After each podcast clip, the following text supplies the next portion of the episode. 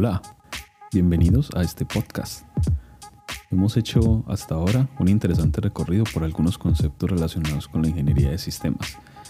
Esperamos que lo dicho hasta ahora y lo que sigue les dé una perspectiva general sobre esta profesión, bien interesante profesión. En este episodio nos concentraremos en el concepto de necesidad y en una posible forma de entender el problema a partir de, las necesidades. Hay una forma de entender cómo, cómo observar o cómo quizás surge un problema eh, desde el concepto de la necesidad. Entonces vamos a conocer un poco esa perspectiva, aunque de una manera puntual. Es un gusto que estén aquí y empecemos. Como se ha vuelto costumbre para decir lo que decimos en nuestro programa, recurrimos a una guía, un autor o un texto que soporte las ideas. Así que para este caso nos basaremos en Max y especialmente en su texto Desarrollo a escala humana. Como aquí haremos una síntesis y una exposición muy corta, los invito a leer el documento completo para ampliar la información. Siempre es muy bueno recurrir a la fuente directa. Por ahora procedamos así. Para empezar, pues tendremos que decir que las características esenciales de la concepción de necesidad de Max Neff, pues eh, primero es que eh, la teoría de las necesidades surge por una preocupación muy, muy latente acerca del desarrollo humano.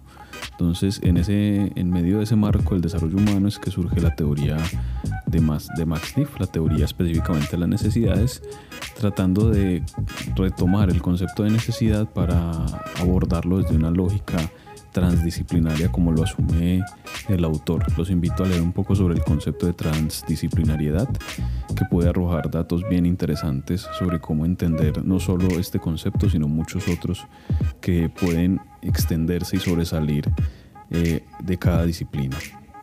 Bueno, en primer lugar, y muy relacionado con lo que estamos eh, nombrando acerca del concepto del desarrollo, este se entiende como un fenómeno relacionado directamente con la condición de las personas y las necesidades. Es decir, que eh, el desarrollo tiene que ver específicamente con las personas y no con los objetos y ese es un, punto, de, ese es un punto de ruptura que tiene esta teoría con respecto a otras. Eh, es bien importante considerarlo porque, insisto, que toda este, esta teoría de las necesidades está muy vinculadas con el concepto del desarrollo humano. Bueno, en segundo lugar, tendríamos que eh, entender que las necesidades no son infinitas, son concretas y cuantificables, son finitas y medibles, o más que medibles, son concretas, es decir, las podemos reconocer y podemos enumerarlas, podemos conocer cuántas son. La, perspectiva tradicionalista de las necesidades, o algunas de ellas, las entendían como, como si fueran muchas, como si fueran demasiadas necesidades y, entonces eso las hacía casi que infinitas, como que en cada condición, inclusive muy susceptibles a, lo cultural, podían llegar a ser eh, muy diferentes. Entonces otro punto de ruptura que tiene esta teoría es que Max Neff dice, no, no, no son infinitas, son finitas, las podemos conocer, las podemos contar cuántas necesidades son y eso ayuda mucho para definir posteriormente propuestas de acción que tengan que ver con el concepto de, de necesidad y posteriormente pues el de desarrollo. Lo otro o el otro punto, que sería nuestro tercer punto, que, que es un otro eje de quiebre con respecto a las concepciones tradicionales de la necesidad, es que para Max Neff las necesidades son universales, se observan y ocurren de la misma manera en cada persona o sociedad en el mundo, no importa dónde esté ubicado ni qué tan remoto o escondido esté ese contexto específico, lo que cambia en cada caso son los, son los satisfactores. Es decir, los elementos, podríamos verlos como elementos, pero también podríamos entenderlos como bienes o servicios que son utilizados para satisfacer dichas, eh, dichas necesidades. Eso es lo que cambia en cada, en cada contexto o cultura específica. Para una necesidad como por ejemplo la protección, eh, habrán sociedades que, tengan sistemas inteligentes que protejan los hogares, pero para otros contextos y otras culturas es posible que resuelvan esa necesidad poniendo personas que vigilen. En otro lugar pondrán perros, ¿cierto? Entonces, o animales, o, intentarán construir en ubicaciones con barreras naturales. En todo caso, todos esos elementos cambian de acuerdo a las culturas y son formas distintas que se utilizan para satisfacer una necesidad específica. Entonces, eh, si se fijan, la protección nunca cambia, es decir, siempre esa es la necesidad y el propósito final en cada uno de esos casos.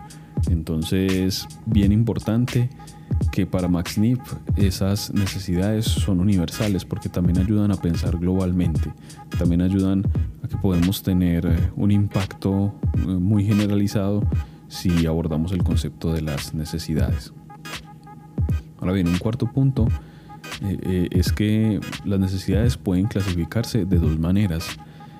podemos entender las necesidades como, primero, necesidades ontológicas y segundo, como necesidades axiológicas, dos tipologías específicas que bien pueden combinarse. Ahorita vamos a pasar a, explicar un poquito o más bien a conocer cuáles podrían ser esas, esas necesidades.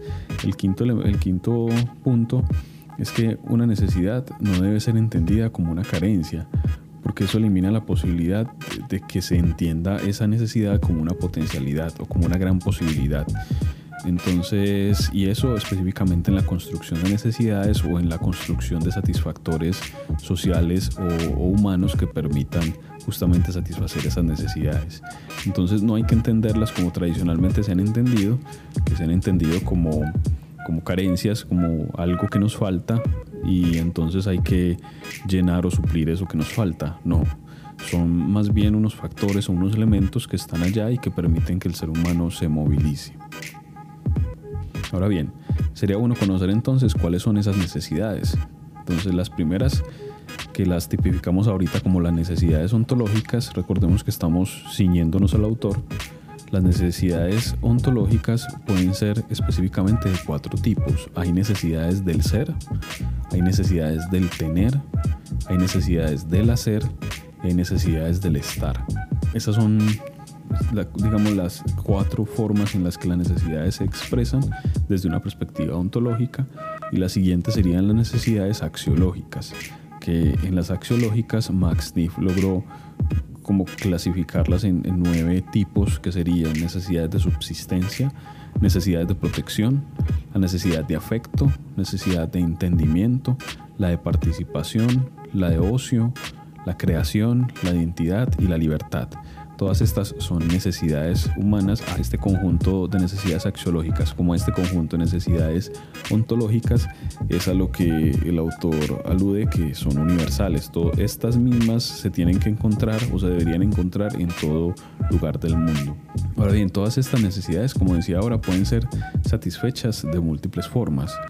Aquel elemento que logra satisfacer una necesidad se le denomina satisfactor y, es bien importante que no confundamos este concepto de satisfactor con el concepto de necesidad. Por ejemplo, eh, puede ser común que la educación la entendamos como, como una necesidad, pero desde la perspectiva de Max Neff, la educación no es una necesidad, sino un satisfactor, eh, es decir, un elemento que satisface una necesidad. Específicamente, satisface la necesidad de entendimiento. El entendimiento es una de las que leímos ahorita hace un rato. Entonces, educación es un satisfactor de la necesidad de entendimiento. Pero así como existe ese satisfactor para la necesidad de entendimiento, puede que existan otros. Otro ejemplo podría ser es que, pues, que a veces la mayoría de nosotros podemos pensar en la alimentación como una necesidad. Sí, necesitamos alimentarnos, podemos verlo así.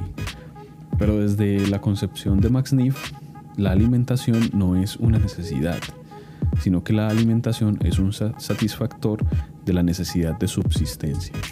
Y bueno, la subsistencia seguramente tendrá otro conjunto de satisfactores. En todo caso, vamos viendo como la, la inversión que hace esta teoría y que permite pues amplificarla y, discriminar ese concepto de satisfactor y eso va a ser bien importante en el contexto de la ingeniería.